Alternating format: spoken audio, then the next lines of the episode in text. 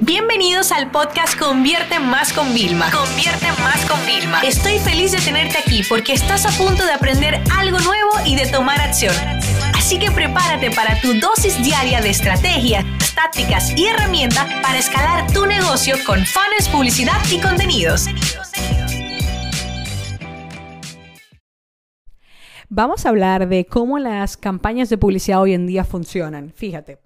La gente está cansada de ver anuncios, pero no digitales nada más. Está cansada de ver anuncios eh, en toda su vida, no importa la edad que tengan. Y es que la mayoría de veces se ha asociado a la publicidad a un estorbo, a, a ser intrometidos, a meterte donde no te han llamado. Y este tipo de cosas podrían ser hasta perjudiciales. Déjame decirte algo. Ustedes saben que yo les llevo hablando del tema de la presencia en mi canal desde el año pasado, porque entendí que la, la forma de escalar mis campañas publicitarias era no centrándome en un solo canal, sino replicar lo mismo en múltiples. Y por ejemplo, con plataformas como Google, que puedo estar en periódicos grandes, pues es maravilloso, ¿no? Entonces, fíjense. Dentro de Facebook e Instagram, porque sé que ustedes, los oyentes de este podcast, la mayoría es la plataforma que utilizan y no les culpo, es muy asequible, es muy atractiva porque nos da buenos resultados. Entonces, fíjense, al momento de nosotros estar haciendo las campañas de publicidad, dentro de tu checklist, antes de lanzar un anuncio, a ver si encaja, hay una cosa clara que tienes que tener.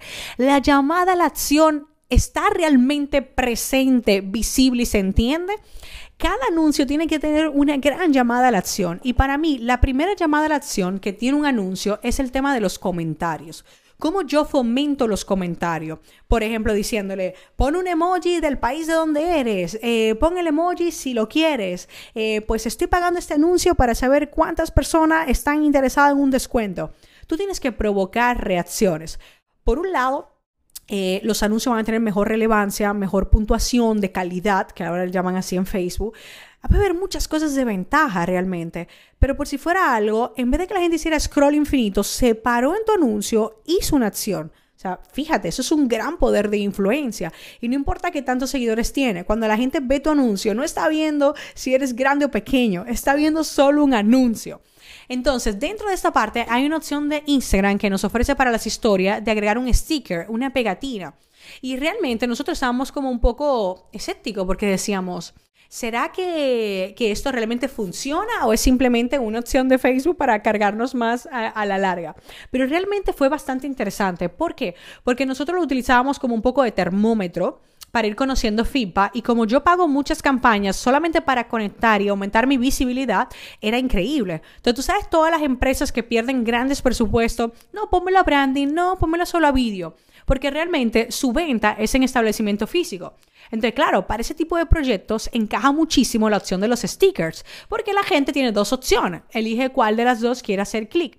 Entonces, ¿yo qué te recomiendo ahora con esto? Primero, la próxima vez que vayas a hacer un anuncio en cualquier plataforma que te permita interacción como Facebook, Instagram, Twitter, piensa en esa llamada a la acción. Más allá de que también vayan a tu web, que hagan clic en el enlace, piensa cómo puedes provocar que realmente te comenten. Y no por el tema de los likes, porque ustedes saben lo que yo pienso. Los likes ni pagan la nómina, ni pagan la comida, ni realmente pagan las conversiones. O sea, los likes es una métrica egocéntrica, realmente que no nos importa para nada. Entonces, uno, quiero que pruebes este tema de incluir esas llamadas a la acción en tus anuncios. Por eso inclusive nosotros tenemos un problema de soporte luego porque tenemos tantos comentarios que luego tenemos que, que gestionarlo.